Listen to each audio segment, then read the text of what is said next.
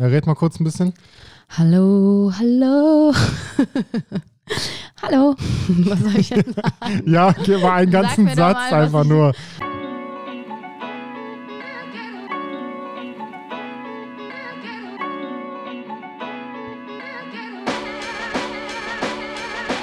Hallo Aachen, hallo Welt. Hinter jedem Menschen steckt eine spannende Geschichte. Hinter jedem Projekt ein inspirierender Gedanke und hinter jedem sozialen Engagement eine besondere Motivation. Ich mache mich daher auf die Suche nach interessanten Menschen und lade sie zu mir nach Hause auf meine Couch ein. Was treibt sie an? Was können wir vielleicht von ihrem Weg für unser eigenes Leben mitnehmen? Mein Name ist Robert und das ist mein Podcast. Schön, dass ihr mich auf meiner Reise begleitet. In der heutigen Folge habe ich die wundervolle Fahima zu Gast. Es ist eigentlich wie ein Familienbesuch für mich, denn ich bin schon seit Jahren mit ihr und ihrer Familie verbunden. Fahima ist dieses Jahr mit ihrem eigenen Podcast Balanceakt gestartet und gibt uns darin Einblicke in ihr Leben zwischen zwei Kulturen. Wir sprechen über ihre afghanischen Wurzeln, die lange Suche nach der eigenen Identität, über die Bedeutung von Familie und Tradition und den Umgang mit Erwartungen anderer. Und wir geben noch einen kleinen Ausblick darauf, was euch in Zukunft erwartet, denn ich konnte Fahima für meinen Verein gewinnen. Wenn ihr bis jetzt also dran geblieben seid, habt ihr alles richtig gemacht. Also viel Spaß mit Fahima, mir und der Folge. Los geht's.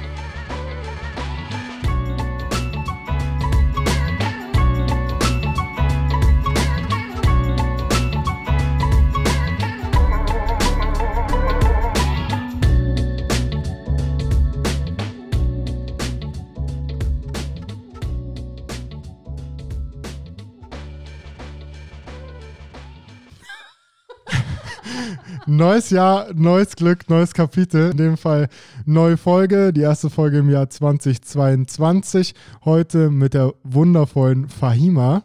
Fahima, schön, dass ich bei dir sein darf und wir die erste Folge zusammen aufnehmen können.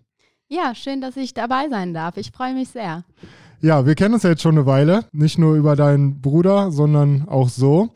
Und deswegen steigen wir mal ganz locker ein. Bitte beende mal den Satz. Mein Leben ist. Wundervoll. Spannend, kreativ und abenteuerreich. Ja, okay. Das klang, so, als hätten wir das geübt, aber haben wir nicht. Ja, ich bin gerade auch ein bisschen überrascht. Und Fahima, auch wenn du jetzt in Düsseldorf wohnst, was ist denn dein Lieblingsort in Aachen? Der Lusberg und am Hof in der Stadt, am Katschow, also wenn man schräg vom, ja, am Hof. Früher gab es da noch das Kaiserwetter und da habe ich früher immer gesessen und ich habe es geliebt. Und ich mag es halt bis heute noch, da die Ecke. Ich hätte jetzt eigentlich gedacht, dass du sagst bei Mama, aber Mm, Ja, aber der Ort in, in Aachen, da bin ich jetzt mal von ausgegangen. ja, okay. Sicherheit oder Risiko? Risiko.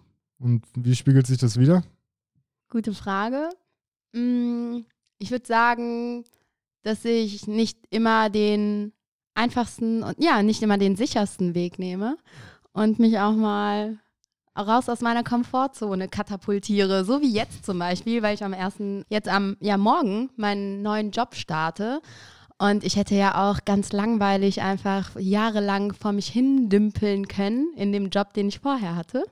Und jetzt gehe ich ein Risiko ein. Du bist ja bei einem meiner Favoriten jetzt ab morgen wieder. Und äh, ich denke, da wird steil bergauf gehen. Und bisher hast du dich ja auch ganz gut gemacht, was das Berufliche angeht. Leute, es wird Zeit für einen neuen Lokalsupport und zwar jetzt. Beim heutigen Lokalsupport fällt das Spotlight auf Madame Tam. Madame Tam gibt es zweimal in Aachen, einmal in der City, hinter der Elisengalerie in der Schildstraße 2 und ganz neu in Burtscheid in der Kapellenstraße 8. Und Madame Tam nehmen euch mit auf eine kulinarische Reise durch eine moderne, aber authentische Interpretation der Esskultur Vietnams. Also feinste vietnamesische Küche. Das Essen ist sehr lecker, vielfältig und stets frisch zubereitet und obendrauf werdet ihr hierbei noch von einem super netten Team in einem besonders gemütlichen Ambiente empfangen. Auf der Speisekarte findet ihr eine große Auswahl an veganen Gerichten und natürlich gibt es auch alles als Takeaway. Also schaut auf jeden Fall mal vorbei und aus meiner Sicht schadet es auch nicht, erst in der City was zu essen und dann auf dem Rückweg noch direkt in Botschaft vorbeizuschauen, um die zweite Runde zu starten. Kann man nichts falsch machen. Online findet ihr alles, was ihr wissen müsst unter www.madametam.de oder unter anderem auch bei Instagram at madamtam-ac. Also geht auf jeden Fall mal vorbei und ähm, verbringt einen schönen Abend da, egal an welchem Spot. Und jetzt noch viel Spaß weiterhin mit der Folge. Ja, was fällt dir ein, wenn ich den Namen Kabuli Palau sage? Kabele Palau. Ähm, auf, auf, ich glaube äh, schon, dass ich es richtig gesagt habe. so wie mein Name. ähm, äh, ja, ich liebe es. Das ist ein Reis mit Rosinen und Karotten. Man denkt vielleicht, ich mag keine Rosinen, aber in der Kombination ist es einfach unfassbar lecker. Ich kann es wirklich jedem empfehlen. Super, super lecker. Ich kenne jetzt kein afghanisches Restaurant, wenn dann kenne ich es von euch. Und es wird ja auf vielen, das ist so eins der Hauptgerichte, die so auf Festen und so gemacht werden, oder? Ja, Kann man sagen, genau. ist so ein, wenn man ein Gericht nennt, was afghanisch ist, denkt man dann daran? Ja, definitiv. Meistens auch an so Teigtaschen und so weiter, aber doch Kobli ist auf jeden Fall so eins der klassischen Reisgerichte, die in Afghanistan bekannt sind. Sag nochmal den Namen. Kobili Palau oder auf Pashto Kabili. Siehst du, also, also meine Ohren sagen, es ist genauso, wie ich es gesagt habe. Aber ja, ich finde, meine Aussprache kam trotzdem sympathisch rüber. Fahima, was würdest du denn deinem 18-jährigen Ich sagen und auf den Weg geben, was du heute besser weißt? Alles wird gut alles wird gut, würde ich meinem 18-jährigen Ich sagen. Also vertraue in dich selbst, steh zu dir selbst und alles ist okay, so wie es ist. Und du bist gut, so wie du bist. Das würde ich meinem 18-jährigen Ich sagen. Wenn du jetzt zurückdenkst, du mit 18 Jahren, an welchem Punkt warst du da? Ich fühle mich unsicher, ich fühle mich ja unselbstbewusst. Ich habe, glaube ich, auch Angst. Ich weiß auch nicht so richtig, wer ich bin und was ich darf und was ich nicht darf. Ich glaube, ähm, mit 18 dachte ich, ich bin erwachsen und alles ist in Ordnung. Aber in mir drin war ich, glaube ich, sehr, sehr unsicher. Ja. Und denkst du, es war nur bei dir so oder hast du das auch in deinem Freundes- und Bekanntenkreis gemerkt damals? In meinem Freundes- und Bekanntenkreis weiß ich nicht genau. Mm, ich glaube, ich habe es ja noch nicht mal an mir selbst gemerkt. Dementsprechend glaube ich nicht, dass es an irgendwem anders auch gemerkt hätte, weil ich weiß das nur so retrospektiv, dass ich mich in Situationen in irgendeiner Art und Weise benommen habe und das einfach nur so Gefühle waren, die von innen, die mich irgendwie gesteuert haben, anstatt dass ich das gewesen bin. Kann man das bitte rausschneiden? Das macht gar keinen Sinn. Doch, es macht schon Sinn und deswegen bleibt es auch drin. ja, nee, aber jeder ist ja irgendwann an dem Punkt. Gut, bei dir kommt jetzt natürlich noch andere Komponenten dazu.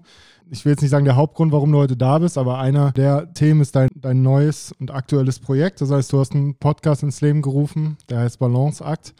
Da ist jetzt ein Intro und die erste Folge zum jetzigen Tag raus. Demnächst kommt ja auch die zweite. Und da wollen wir auch ein bisschen drüber reden. Und zwar geht es ja da auch viel drum um Identität. Wo gehöre ich hin? Was macht mich aus? Wer bin ich überhaupt? Und dann erzähl doch mal den ZuhörerInnen, worum es da geht und was sich dazu veranlasst hat, einen Podcast zu machen. Ja, genau, weil ich bin ursprünglich bin ich Afghanin, also meine Eltern kommen aus Afghanistan, aber ich bin geboren und aufgewachsen in Aachen und dementsprechend stand ich immer so zwischen zwei Kulturen, weil ich bin in der deutschen Kultur aufgewachsen, ich bin hier zur Schule gegangen, zum Kindergarten und so weiter. Und meine Eltern hatten halt aber die afghanische Kultur zu Hause. Und dann stand man einfach permanent zwischen zwei Stühlen. Man musste sich immer entscheiden, was ist richtig und was ist falsch, weil in der afghanischen Kultur waren teilweise Dinge inakzeptabel, sowas wie Alkohol trinken oder feiern gehen als Mädchen und so weiter. Ne? Und gerade so mit 18 Jahren waren das natürlich diese präsenten Themen in der deutschen Kultur und dementsprechend auch in meinem Freundeskreis. Und dann hat man sich dann immer so ein bisschen außen vor gefühlt und man konnte dann immer beide Seiten verstehen, aber du konntest irgendwie zu keiner der beiden Seiten richtig dazugehören. Und ich habe dann, ja, bis ich dann 26 war, die ganze Zeit mehr oder weniger gelitten. Also ich hatte ein wundervolles Leben und das hört sich jetzt vielleicht auch ein bisschen extrem an. Aber in mir drin war ich einfach immer so ein bisschen zweigeteilt. Und dann habe ich in den letzten Jahren extrem viel Eigenreflexion gemacht, ich war in Therapie, ich habe an mir selbst gearbeitet, ich habe versucht zu verstehen, was in mir vorgeht und welche Gefühle das immer in mir drin sind, weil ich gar nicht so eine Verbindung zu mir selbst hatte und gar nicht wusste, warum ich jetzt in so einer Essstörung gelandet war, warum ich jetzt mich irgendwie einen Moment mich total traurig gefühlt habe und im nächsten Moment dann wieder alles in Ordnung war und also es war, ich war einfach nicht mehr so richtig lebensfähig. In, also ich habe nicht mehr so richtig funktioniert, so wie es in der Gesellschaft von dir erwartet wird. Und genau, deswegen habe ich dann diesen Podcast jetzt ins Leben gerufen, weil ich viele Erkenntnisse ähm, durch diese Arbeit an mir selbst erhalten habe und weil ich damit hoffe, anderen Menschen in der gleichen Situation ein bisschen zu helfen, einen Einblick in mein Leben zu geben und vielleicht so ein bisschen zu vermitteln, hey, es ist alles in Ordnung und ihr braucht kein schlechtes Gewissen, äh, ihr selbst zu sein und euch für die eine oder die andere Seite zu entscheiden. Und auch ein bisschen Bewusstsein zu schüren, sagt man das so, in der Gesellschaft hier in Deutschland, wie das für Leute ist, die einfach zwischen zwei Kulturen aufwachsen, weil dir wird ja dann auch immer irgendeine Resonanz zugespielt. Also entweder du wirst akzeptiert oder du wirst ausgestoßen oder wie auch immer, aber vielleicht da einfach um so ein bisschen Bewusstsein herzustellen, dass es für uns nicht leicht ist, hier aufzuwachsen. Fertig, Punkt. ja, okay. Ja, ja krass. Auch, ja. Also da ähm, hast du jetzt schon super viele Sachen aufgegriffen, die ich hier auf meinem kleinen Notizblock vermerkt habe. Und finde ich ganz interessant, weil das ist ja eine never-ending Story. Ne? Das wird ja von, sage ich mal, Generation zu Generation weitergegeben. Und eigentlich müsste man ja davon ausgehen, dass die jetzige Generation, und da zähle ich dich eigentlich mal fast dazu noch, ähm, mit deinen frischen jungen 30, eigentlich müsste es euch ja viel einfacher fallen, sich hier zurechtzufinden, weil ihr ja nur hier aufgewachsen seid. Ne? Aber ich glaube, dass ähm, gerade dieses Identitätsproblem, ich will jetzt nicht sagen, dass ich das nachempfinden kann, weil das will ich mir jetzt nicht anmaßen, aber jeder ist ja irgendwann mal an einem Punkt ähm, auf der Suche ein bisschen so, wo gehört er hin? Und jeder ist geprägt von da, wo er herkommt. Und am Ende des Tages ist es natürlich für euch nochmal schwieriger, aber jeder hat ja so mit seinen Sachen zu kämpfen. Und auch weil ich hier aufgewachsen bin und meine Eltern hier aufgewachsen sind, bedeutet das ja im Umkehrschluss nicht unbedingt immer auf dem Papier, dass es dann ja einfach genauso einfach ist, sich zurechtzufinden. Absolut. Und da würde ich gerne noch eine Sache zu klar. sagen, weil genau das sage ich auch in der Folge, die Erwartungen heißt, weil im Endeffekt wir leben einfach in einer Gesellschaft, die Erwartungen an uns stellt. Deine Eltern stellen irgendwelche Erwartungen an dich. Du hast also, du hast Erwartungen zu erfüllen als Sohn, aber dann auch als Schüler in der Schule, als Mitarbeiter in deiner Firma, als Mensch an dich selbst. Du hast ja auch die höchsten Erwartungen. Meistens sind wir ja selbst immer so die schlimmste Person uns selbst gegenüber. Und genau deswegen, das ist ja auch nichts anderes als Erwartungen, die meine Eltern an mich hatten, wie ich mich zu benehmen habe. Und das hast du ja genauso gehabt. Und das hat äh, meine schulbeste Freundin Ruth auch gehabt. Ne? Deswegen ist es halt so, dass ich glaube, jeder so ein bisschen mitfühlen kann, wie das für jemanden ist, weil wir alle in dieser Situation sind. Nur, ich glaube, manchmal ist es so, dass diese kulturelle Komponente einen größeren Einfluss hat, weil sie im Kontrast zur deutschen Kultur stand, weil es so unterschiedlich war. Ja, auf jeden Fall. Ich habe das Gefühl, du, du, hast, du hast vorher meine Notizen reingeblickt, weil Erwartungen erfüllen war nämlich auch ein wichtiges Thema, weil du jetzt gesagt hast, mit 18, du wusstest nicht, wo du bist oder wo du stehst. Und gerade das mit den Erwartungen, natürlich ist das kulturell bedingt immer nochmal vielleicht andere Themenbereiche, aber die Erwartungen selber, die man an sich hat oder die andere an einen haben, glaube ich, sind ja in dem Alter oder auch jetzt noch immer ähnlich. Ne? Also wenn ich jetzt daran mal zurückdenke, die Erwartung meiner Eltern war immer, dass ich sonntags halt um, um halb neun aufstehe und um neun es losgeht, um zur Messe zu gehen. Und die Erwartungen waren auch, dass ich neben Sport auch noch ein Instrument mache, zum Beispiel Klavier spielen. Ne? Was jetzt im Nachhinein wäre vielleicht cool gewesen, wenn ich es komplett durchgezogen hätte bis jetzt, weil jetzt ist das, keine Ahnung, jetzt kannst du damit noch jemanden beeindrucken. ja, hier steht auch ein schönes äh, Piano, aber auf jeden Fall war das damals dann irgendwann so, man hat das halt nur noch gemacht, um die Erwartung zu erfüllen, ne? weil es war lästig irgendwann, man war irgendwann aus dem Alter raus und gerade jetzt, was die Kirche betrifft oder den, das Religiöse, da habe ich ja alles durchlaufen vom Lektor als und Messdiener und irgendwann hat man das ja nur noch gemacht, weil du dachtest, okay, das macht man halt so. Und wenn man dann daraus ausbricht, dann muss man natürlich auch Erwartungen, sage ich jetzt mal, enttäuschen, vielleicht, in dem Fall die Eltern oder in dem Fall meine Mutter, die da sehr dahinter war. Und ja, also geprägt hat es mich so oder so. Ich will es jetzt auch nicht missen, aber es ist vielleicht, jeder kommt als Jüngerer auch mal an den Punkt, wo er sagen muss, nee, da muss ich jetzt irgendwie ausbrechen.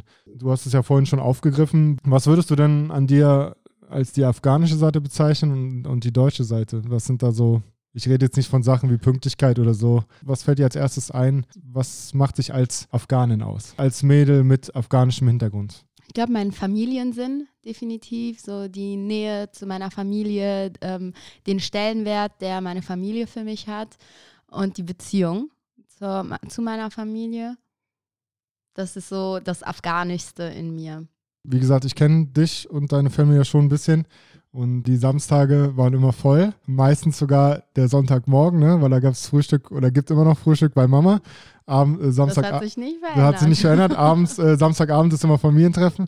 Das war früher immer ganz lustig, weil bevor ich dich kennengelernt habe, habe ich ja deinen Bruder kennengelernt über die Arbeit, weil wir zusammen in der Gastro gearbeitet haben. Und das war immer ganz lustig. Immer wenn der auf Geburtstagen bei uns war oder auf Partys, war der dann, war der am Anfang, wo ich es noch nicht ganz wusste, habe ich mich gefragt, okay, warum ist der jetzt weg obwohl gerade alle erst gekommen sind.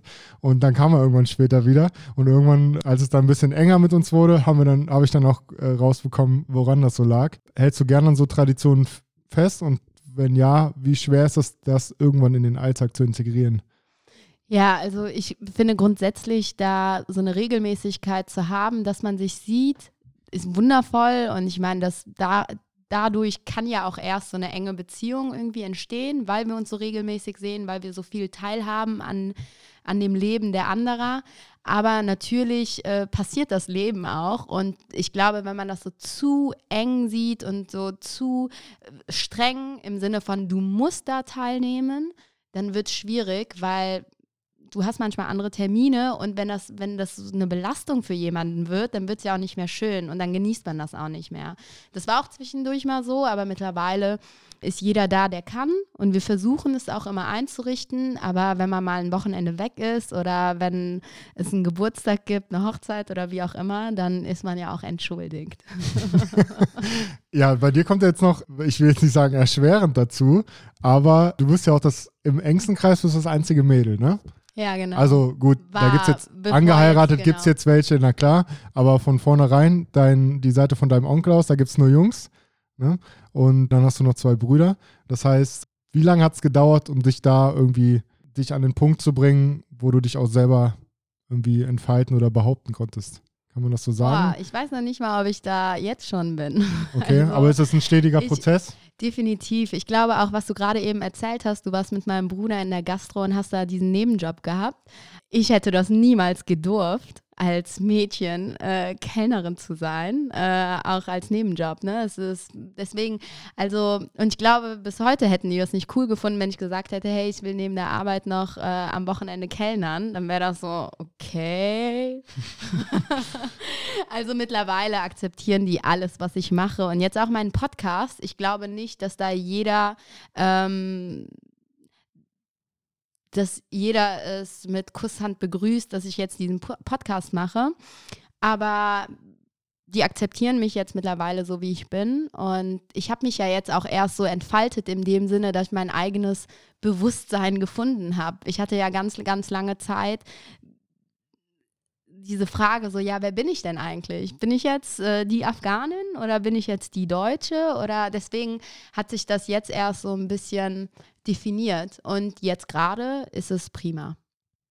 Aber wie gesagt, es ist ja ein ständiger Prozess, ne? Ja. Also man merkt ja auch, dass du nie an den Punkt kommst. Das sehe ich ja jetzt nicht nur bei dir, sondern bei anderen aus meinem Freundeskreis, die auch einen multikulturellen Hintergrund haben, dass das, wie gesagt, immer mal wieder man an den Punkt stößt, wo man dann doch wieder sich irgendwie auseinandersetzen muss mit den Traditionen, mit dem, was erwartet wird, mit den eigenen Ansprüchen. Und ja, deswegen, nur um das mal kurz Ja, da war eine Meldung gerade, bitte. Ja, genau, was mir dabei einfällt, ist ja Erwartungen. Genau das ist es ja, was du gerade gesagt hast. Ich bin jetzt 30 Jahre alt und meine Oma, die war jetzt letztens zu besuchen. Das Erste, was sie gesagt hat, war, warum heiratest du nicht? Fahima, ich bete für dich, dass du heiratest. Ne? Und das sind dann so genau diese Punkte, wo man sich dann damit auseinandersetzen muss und sagen muss, ja, okay, Oma, ne, nochmal andere Generation, ist ja auch nochmal ein anderes Thema dann. Aber Dinge, wo man wie du perfekt gesagt hast, im Prozess steht, jedes Mal erneut. Obwohl es die Oma ja nicht böse meint, ne? Nee, ich meine, sie kennt es ja nicht anders, Fall. weil wir hatten ja auch, du hast vorhin im Vorgespräch kurz erwähnt, dass es auch ein Unterschied ist, wo die eigene Familie herkommt, selbst in dem jeweiligen Land. Das heißt, du hast jetzt angesprochen, dass deine Familie von der Mutterseite aus, aus äh, Kandahar kommt und das dann schon ein Unterschied ist, ähm, als wenn man jetzt in Kabul vielleicht aufwächst und dann jetzt nur um das einzuordnen, ist es ja gerade in Afghanistan schwer, in welchem Jahrzehnt man vielleicht da aufwächst, weil das ja, ja sich seit 40, 50 Jahren ständiger Wechsel sich befindet.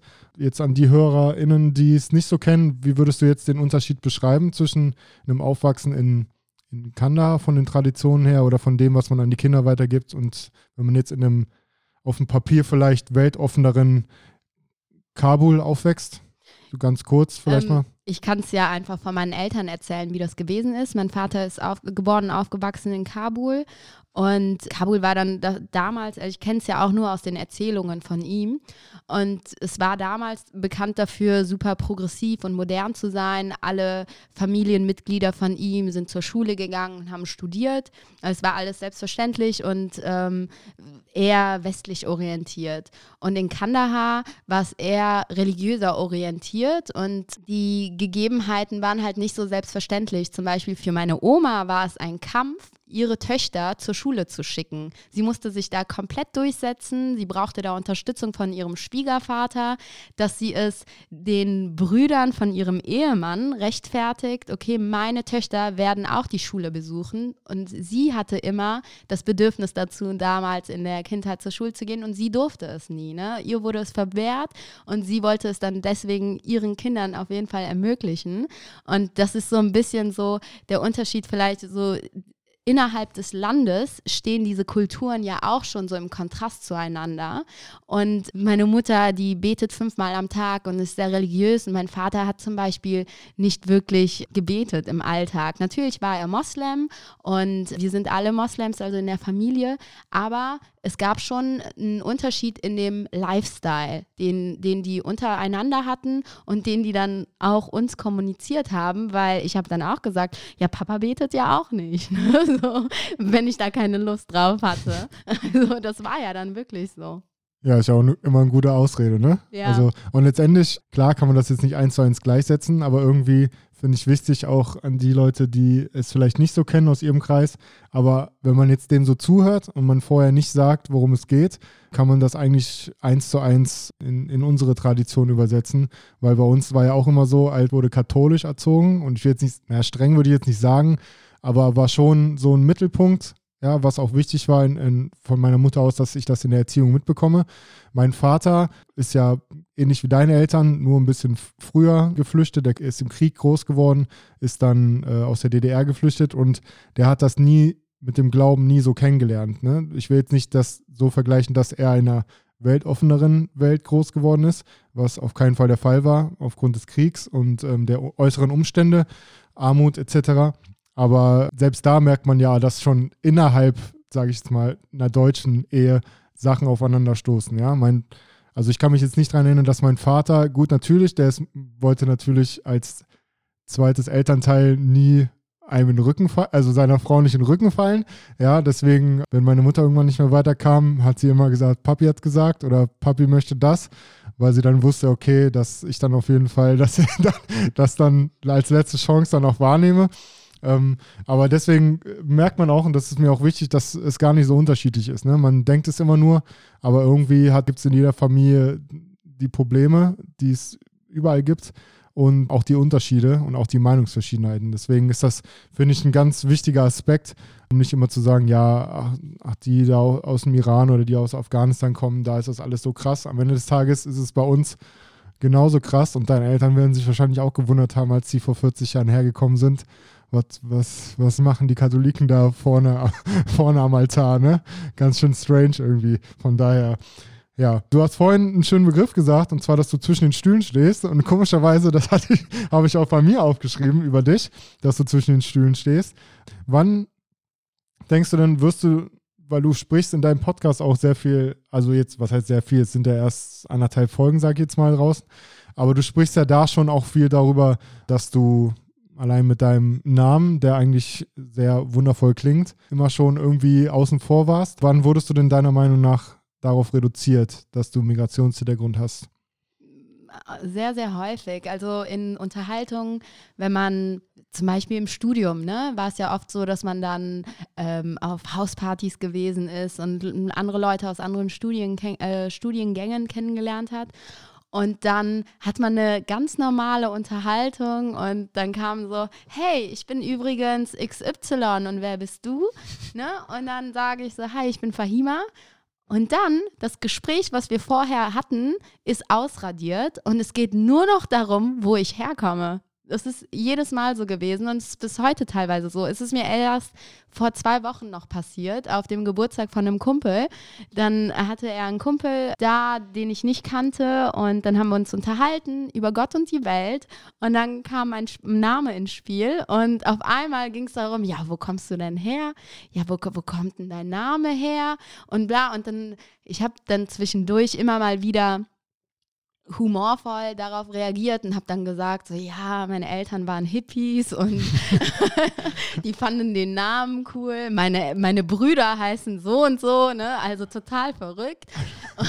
Oder ähm, ja, habe dann auch oft mal versucht, so äh, da herum mich zu schlängen und zu gesagt, so ja, ich wohne in Düsseldorf und so, ja, wo kommst du denn wirklich? Ja, ich komme aus Aachen.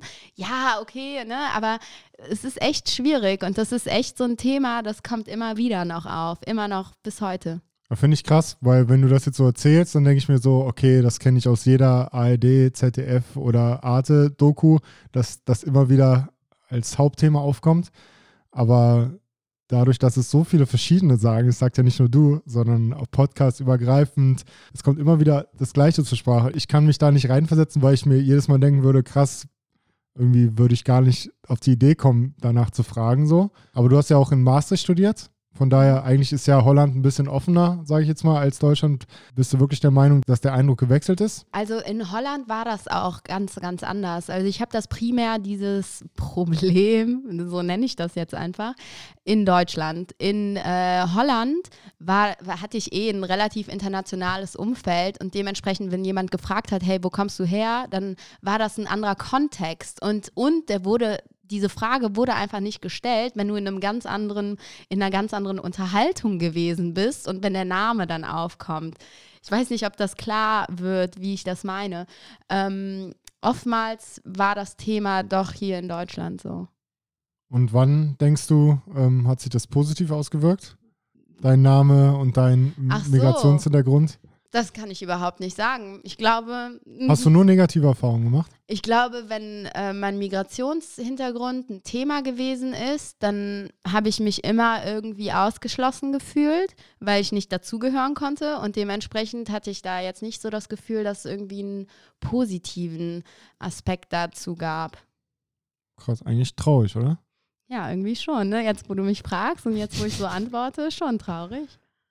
Okay, ich irgendwie nicht gedacht. Also letztendlich, dass da so viel Negatives mitschwingt, was man jetzt als in dem Sinne Außenstehender gar nicht so mitbekommt, weiß ich nicht. Also ich denke schon, dass zum Beispiel mein Vater, der ist 85, dass wenn der die Frage stellt, wo kommt denn dein Name her oder sonst irgendwas, dass das, gut, bei dem weiß ich, dass es aus Interesse wäre, aber das ist ja dann noch mal ein Unterschied, wer es sagt. Ne? Also ich denke immer irgendwie von einem, von jedem, der zwischen 15 und 45 ist, dass man da irgendwie so ein gewisses Maß an, ich will nicht sagen Höflichkeit, aber auch an, an Vorwissen irgendwie erwartet. Also es ist ja auch immer ein Unterschied, wie man es fragt. Ne? Also daran merkt man ja dann auch schon viel. Ist es Interesse so oder ist es eher so, äh, komisch irgendwie, sagt mir gar nichts. Ich würde aber niemals jemandem unterstellen, dass es irgendwas anderes ist, außer Interesse. Es ist einfach nur, ich, ich möchte nur sagen, wie es für mich wirkt. Und so fühlt es sich für mich an. Ich will überhaupt gar niemandem unterstellen, dass mich jetzt jemand ausschließen will in dem Moment, ne?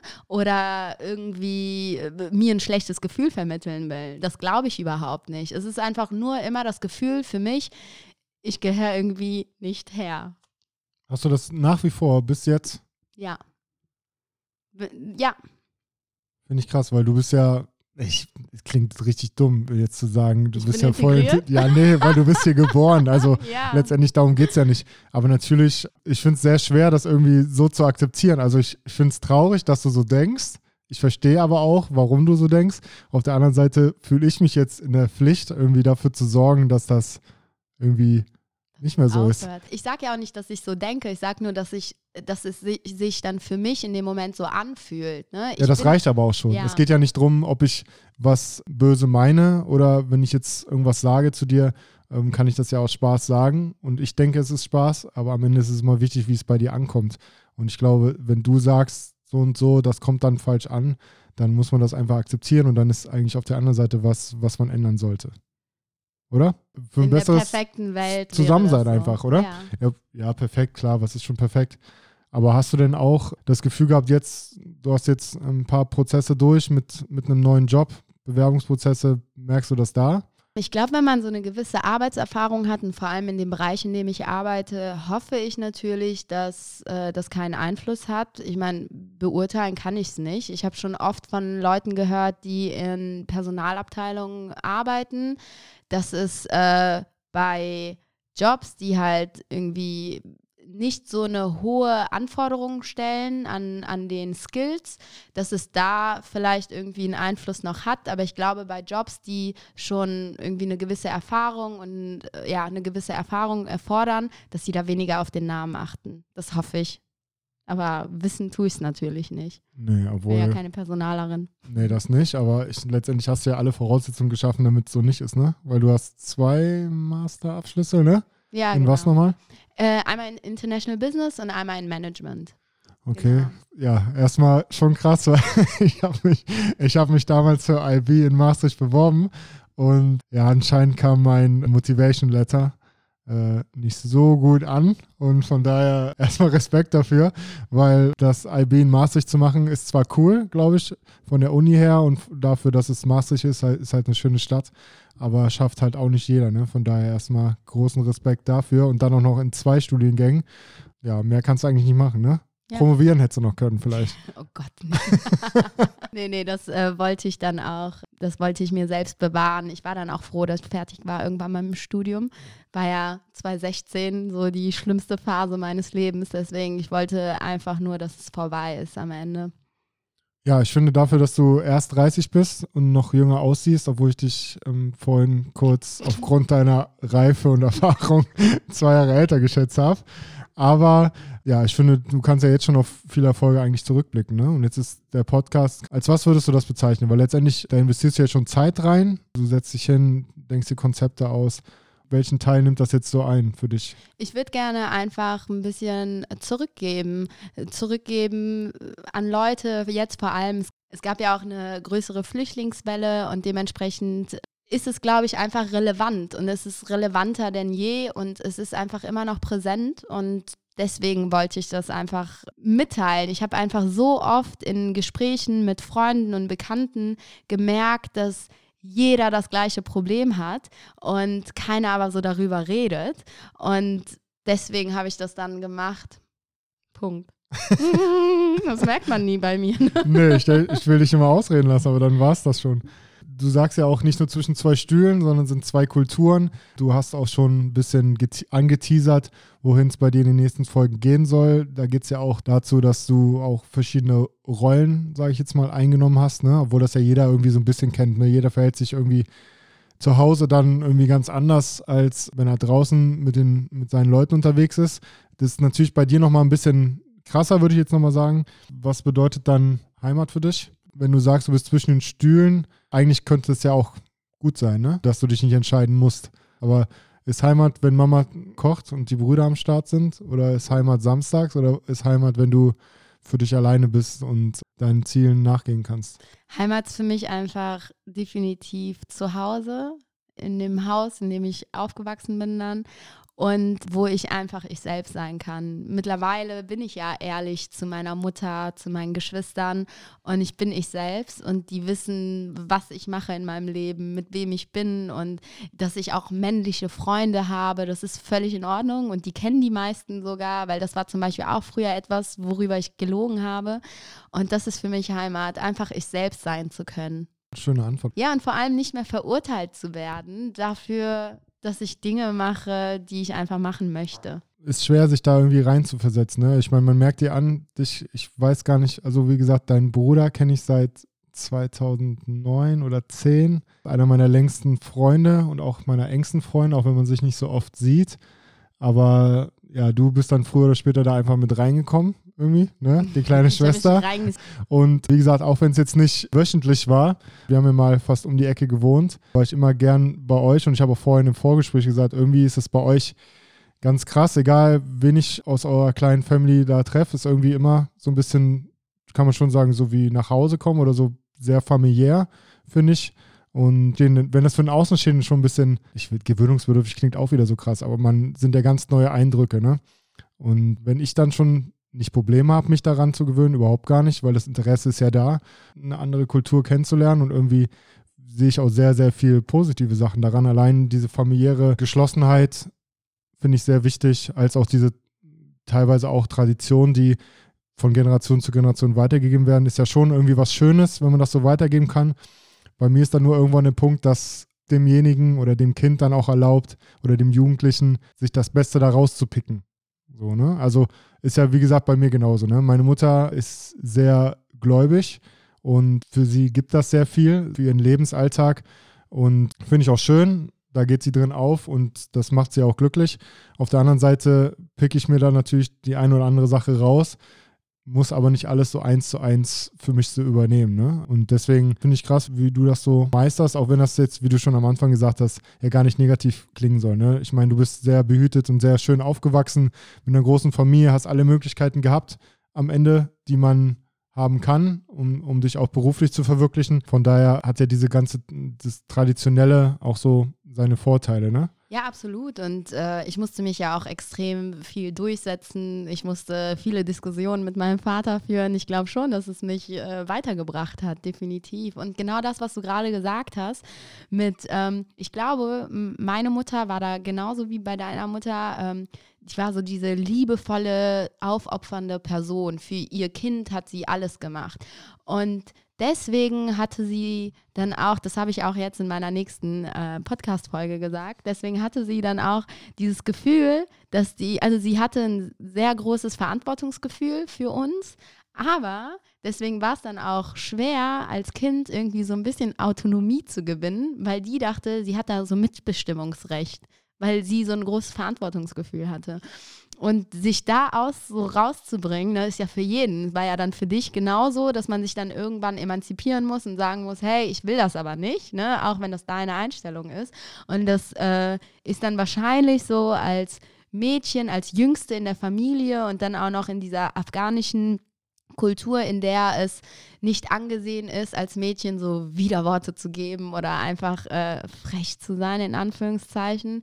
Das ist dann vielleicht, die Barriere ist vielleicht einfach nur so ein Mühe höher als für jemanden, der hier aufgewachsen ist und so ein bisschen auch diesen Individualismus in der Kultur spürt. Ja, aber würdest du sagen, dass es in dem Fall deine Brüder oder Cousins dann von Beginn an einfach hatten? Oder ich glaube schon. Aber weil am Ende müssen ja alle in der Tradition auch die Tradition mitmachen ne? und die Tradition auch leben. Deswegen, also ich kann mir schon vorstellen, dass es für dich als einziges Mädel vor allem wäre jetzt auch ein Unterschied, wenn es nur deinen Bruder, deine zwei Brüder geben würde und ansonsten sieben Mädels. Ne? Ist natürlich jetzt schon ein Unterschied, wenn es nur ein Mädel gibt. Und wie viel, äh, wie viele Cousins hast du auf deine? Fünf, sechs? F fünf. Fünf plus zwei Brüder. Genau, ne? Also von acht sind sieben Jungs dabei. Würdest du sagen, die hatten es dadurch schon, schon einfacher oder eine andere Rolle? Ich glaube schon, dass meine Brüder es einfacher hatten, aufgrund, ja, weil, weil sie männlich gewesen sind. Aber sie hatten genauso ihre Hürden und ihre Unterschiede und dass die, dass meine Eltern Dinge nicht nachvollziehen konnten, die sie machen wollten, definitiv. Wer war da in der Sache mehr prägend, deine Mutter oder dein, dein Vater? Gut, deine Mutter war ja. Nee, mein bei Vater drei hat Ki- schon die Regeln gemacht. Also das muss man genauso so, so wie. Obwohl deine Mutter natürlich, zumindest mit drei Kindern, klar hat sie immer gearbeitet, aber sie war auch natürlich zu Hause eigentlich Absolut, in unserer Kindheit. für die Erziehung zuständig, ne? Ja, genau. War sie auch, aber die Regeln, die kamen von meinem Vater. also es war so, was du eben gesagt hast, so, ja, Papa, Papi will das, ne? Das war dann äh, bei uns so, sonst sage ich das seinem Vater und das war dann so, okay. also in der Kindheit, mein Vater ist, ist später in den Jahren viel, viel weicher und herzlicher geworden, aber in unserer Kindheit war der schon so der autoritäre äh, Vater, der ähm, so das Geld nach Hause gebracht hat und so das Familienoberhaupt gewesen Okay, ist. krass. Ja gut, ich habe ihn ja nur später kennengelernt. Mhm. Da war er eher so ein, so ein ruhiger Teddybär, würde ich Ja. jetzt sagen, ne? der einfach da saß und dann so vor sich hingelächelt hat. Ne? Und ja, krass. Aber über die Jahre hinweg habe ich ja auch die Möglichkeit gehabt, euch und auch so da alles, was dahinter steckt, was überhaupt dazugehört, mehr kennenzulernen. Und dann hat man natürlich auch andere Einblicke bekommen. Ne? Und von daher finde ich das gut, dass wir darüber sprechen, weil, und wie gesagt, ich finde es immer, wenn man das so in Reportagen und so hört, schalten vielleicht die, der ein oder andere ab und denkt sich so, boah, schon zigmal gehört. Aber ich finde einfach, über so Themen kann man nie genug sprechen, oder? Wie siehst du das?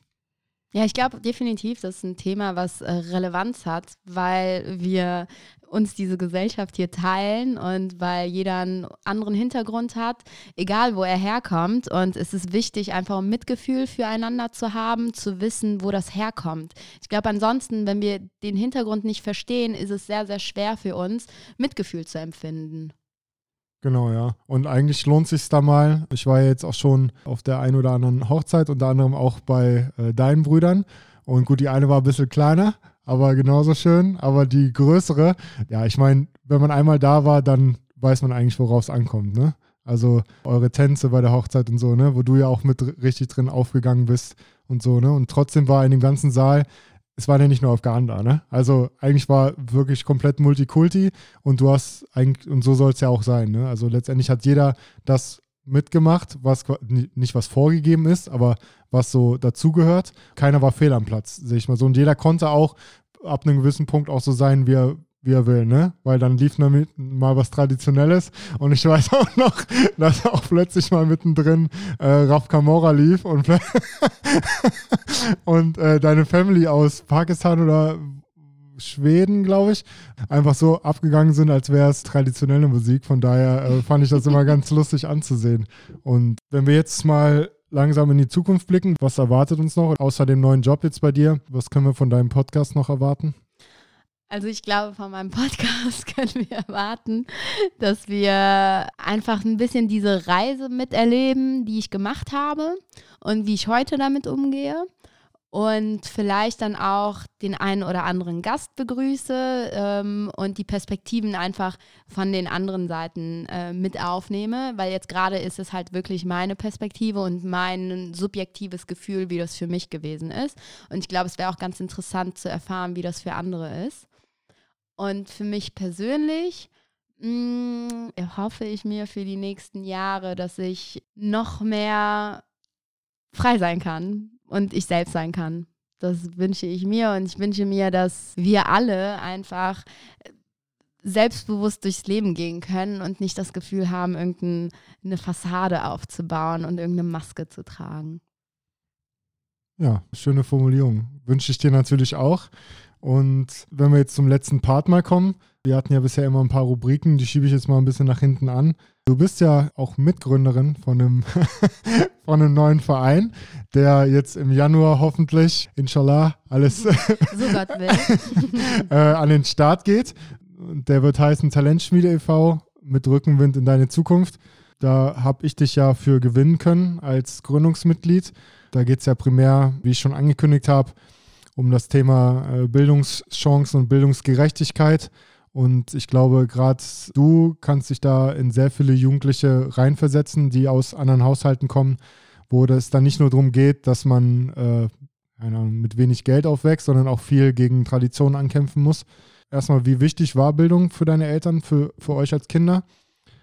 Für meinen Vater war Bildung ultra, ultra wichtig. Äh, ihm war es so wichtig, dass wir diese Chancen nutzen können, die wir hier haben, weil er das aufgrund des Krieges dann da nicht zu Ende führen konnte.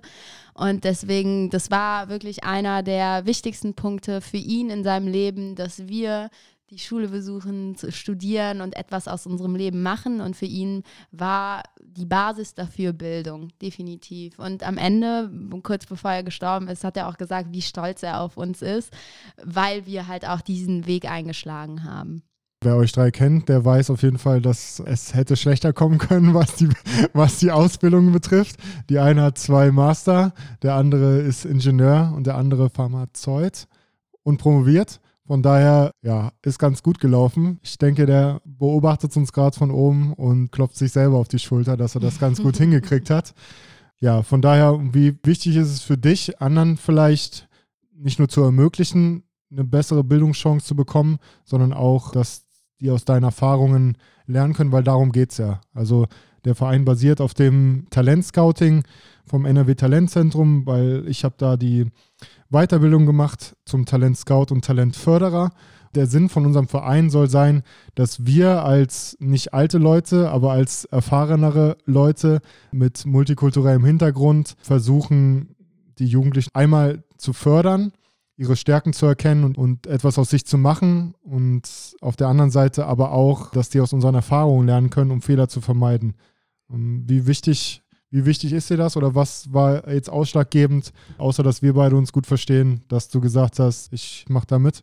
Ich glaube, es gibt einfach unfassbar viele Talente, die da in den Wohnzimmern hocken und einfach so viel Potenzial in sich tragen, aber die Möglichkeiten einfach zu Hause auf Basis von irgendwie Sprachbarrieren oder einfach, weil sie aus einem anderen, aus einer sozialen anderen Schicht kommen oder wie auch immer, dass es da Defizite gibt und dass man da wirklich unterstützen kann. Und ich glaube wirklich, dass so viele Menschen so viel mehr, mehr erreichen können, wenn die so einen kleinen Mini-Schubs haben, eine kleine Unterstützung, einen, jemanden, der äh, zuhört oder jemand, der einfach da ist, den er fragen kann. Also ich glaube, ich glaube, bei mir oder bei vielen anderen, ich hatte total viel Glück, dass ich einen Vater hatte, der da gesagt hat, okay, mach etwas. Aber natürlich konnte er mir in der Kindheit auch nicht bei den Hausaufgaben helfen oder so. Ne? Und es war halt so, dass wir dann trotzdem noch so die Möglichkeiten hatten. Aber ich glaube, Leute, die nicht die Möglichkeiten haben, aber so viel Potenzial in sich bürgen, das ist so einfach, wirklich etwas zurückzugeben. Ja, ich denke, da hast du es auf den Punkt gebracht. Also äh, mehr Motivation brauchst, glaube ich, nicht. Und ich glaube, dass du von denen, die mitgegründet haben und den Aktiven, die noch mit dazukommen, ein tolles Vorbild sein kannst.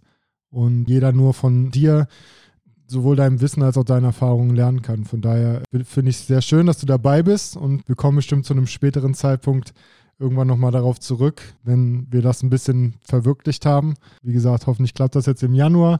Dann können wir vielleicht im Februar ein paar neue Infos geben. Also seid gespannt, was da noch kommt. Und die letzte Rubrik, dass du das Titelblatt der Aachener Nachrichten slash Aachener Zeitung bestimmen kannst. Was soll da drauf? Was sollen die Leute von dir oder deinem Podcast lesen? Was ist wichtig? Was muss jeder morgen früh auf dem Frühstückstisch neben seinem Kaffee liegen haben? Fahima Mangal balancierte über die Jahre zwischen zwei Kulturen und teilt mit euch die Herausforderungen und Erlebnisse, die sie über die Zeit gemacht hat und hofft, dass sie dadurch Nee, oh, nee, nee, es steht da ja als Dings und berührt dadurch die Herzen der Menschen.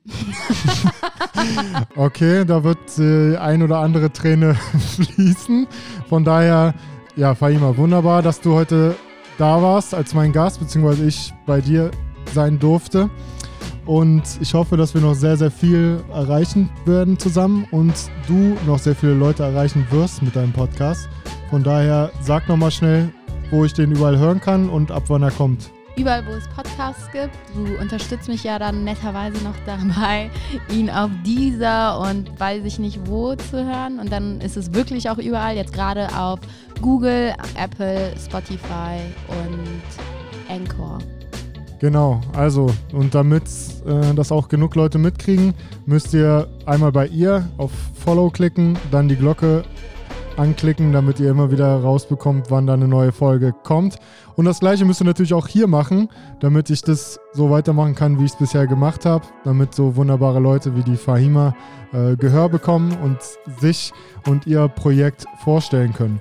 Von daher, Fahima, vielen, vielen Dank. Äh, ich bin sehr stolz auf dich und auf deinen bisherigen Lebensweg und ich denke, da wird noch einiges kommen in den nächsten Jahren. Und an alle anderen Vielen Dank fürs Zuhören. Bleibt mir treu, hört weiter und passt auf euch auf. Macht's gut. Tschüss.